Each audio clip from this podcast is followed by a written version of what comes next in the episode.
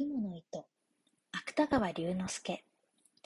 ある日のことでございます。お釈迦様は極楽の蓮池の淵を一人でぶらぶらお歩きになっていらっしゃいました。池の中に咲いている蓮の花はみんな玉のように真っ白で、その真ん中にある金色の髄からは何とも言えない良い匂いが絶え間なくあたりへあふれております。極楽はちょうど朝なのでございましょう。やがてお釈迦様はその池の縁におたたずみになって、水の表を覆っている蓮の葉の間から、ふと下の様子をご覧になりました。この極楽の蓮池の下は、ちょうど地獄の底に当たっておりますから、水晶のような水を透き通して、三途の川や針の山の景色が、ちょうど覗き眼鏡を見るようにはっきりと見えるのでございます。すると、その地獄の底に、神田田という男が一人、他の罪人と一緒にうごめいている姿が御目に留まりました。この神田田という男は、人を殺したり、家に火をつけたり、いろいろ悪事を働いた大泥棒でございますが、それでもたった一つ、良いことをいたした覚えがございます。と申しますのは、ある時この男が深い林の中を通りますと、小さな雲が一匹、炉端を張っていくのが見えました。そこで神田田は早速足を上げて踏み殺そうといたしましたが、いやいや、これも小さいながら命のあるものに違いない。その命をむやみに取るということはいくらなんでもかわいそうだ。と、高級に思い出して、とうとうその雲を殺さずに助けてやったからでございます。お釈迦様は地獄の様子をご覧になりながら、この神田には雲を助けたことがあるのを思い出しになりました。そうしてそれだけの良いことをした報いには、できるならこの男を地獄から救い出してやろうとお考えになりました。幸いそばを見ますと、翡翠のような色をした蓮の葉の上に、極楽の雲が一匹、美しい銀色の糸をかけております。お釈迦様はその雲の糸をそっとお手にお取りになって、玉のような白蓮の間から、はるか下へある地獄の底へまっすぐにそれをお下ろしなさいました。こちらは地獄の底の地の池で、他の罪人と一緒に浮いたり沈んだりしていた神田田でございます。何しろどちらを見ても真っ暗で、たまにその暗闇からぼんやり浮き上がっているものがあると思いますと、それは恐ろしい針の山の針が光るのでございますから、その心細さと言ったらございません。その上あたりは墓の中のようにしんと静まり返って、たまに聞こえるものといっては、ただ罪人がつくかすかな短足ばかりでございます。これはここへ落ちてくるほどの人間は、もう様々な地獄の責め苦に疲れ果てて、泣き声を出す力さえなくなっているのでございましょう。ですからさすがの大泥棒の神田田も、やはり地の池の地にむせびながら、まるで死にかかった蛙のように、ただもがいてばかりおりました。ところがある時のことでございます。何気なく神田田が頭を上げて、地の池の空を眺めますと、そのひっそりとした闇の中を、遠い遠い天井から銀色の雲の糸が、まるで人目をかかるのを恐れるように、一筋細く光りながら、スルスルと自分の上へ垂れて参るのではございませんか。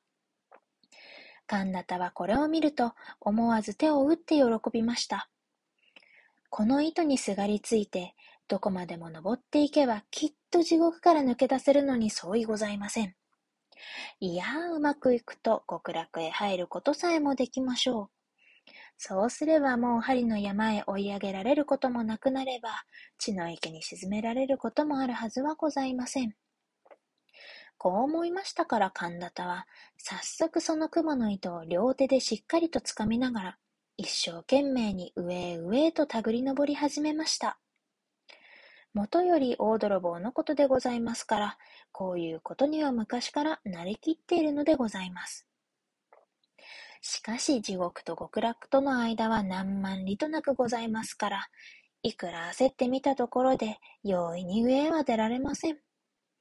ややしばらく登るうちに、とうとう神田田もくたびれて、もうひとたぐりも上の方へは登れなくなってしまいました。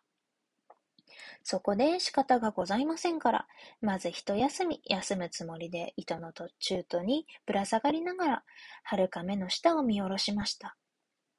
すると一生懸命に登った甲斐があって、さっきまで自分がいた地の池は今ではもう闇の底にいつの間にか隠れております。それからあのぼんやり光っている恐ろしい晴れの山も足の下になってしまいました。この分で登っていけば地獄から抜け出すのも存外わけがないかもしれません。神田田は両手を雲の糸に絡みながら、ここへ来てから何年には出したことのない声で、閉めた、閉めた、と笑いました。ところが、ふと気がつきますと、雲の板の下の方には、数限りもない罪人たちが自分の登った後をつけて、まるでアリの行列のように、やはり上へ上へ一心によじ登ってくるではございませんか。神田田はこれを見ると、驚いたのと恐ろしいのとで、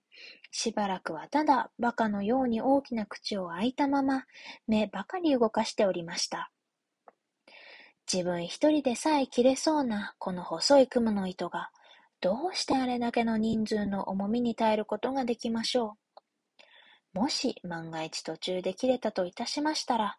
せっかくここへまで登ってきたのに、この肝心な自分までも、元の地獄へ逆落としに落ちてしまわなければなりません。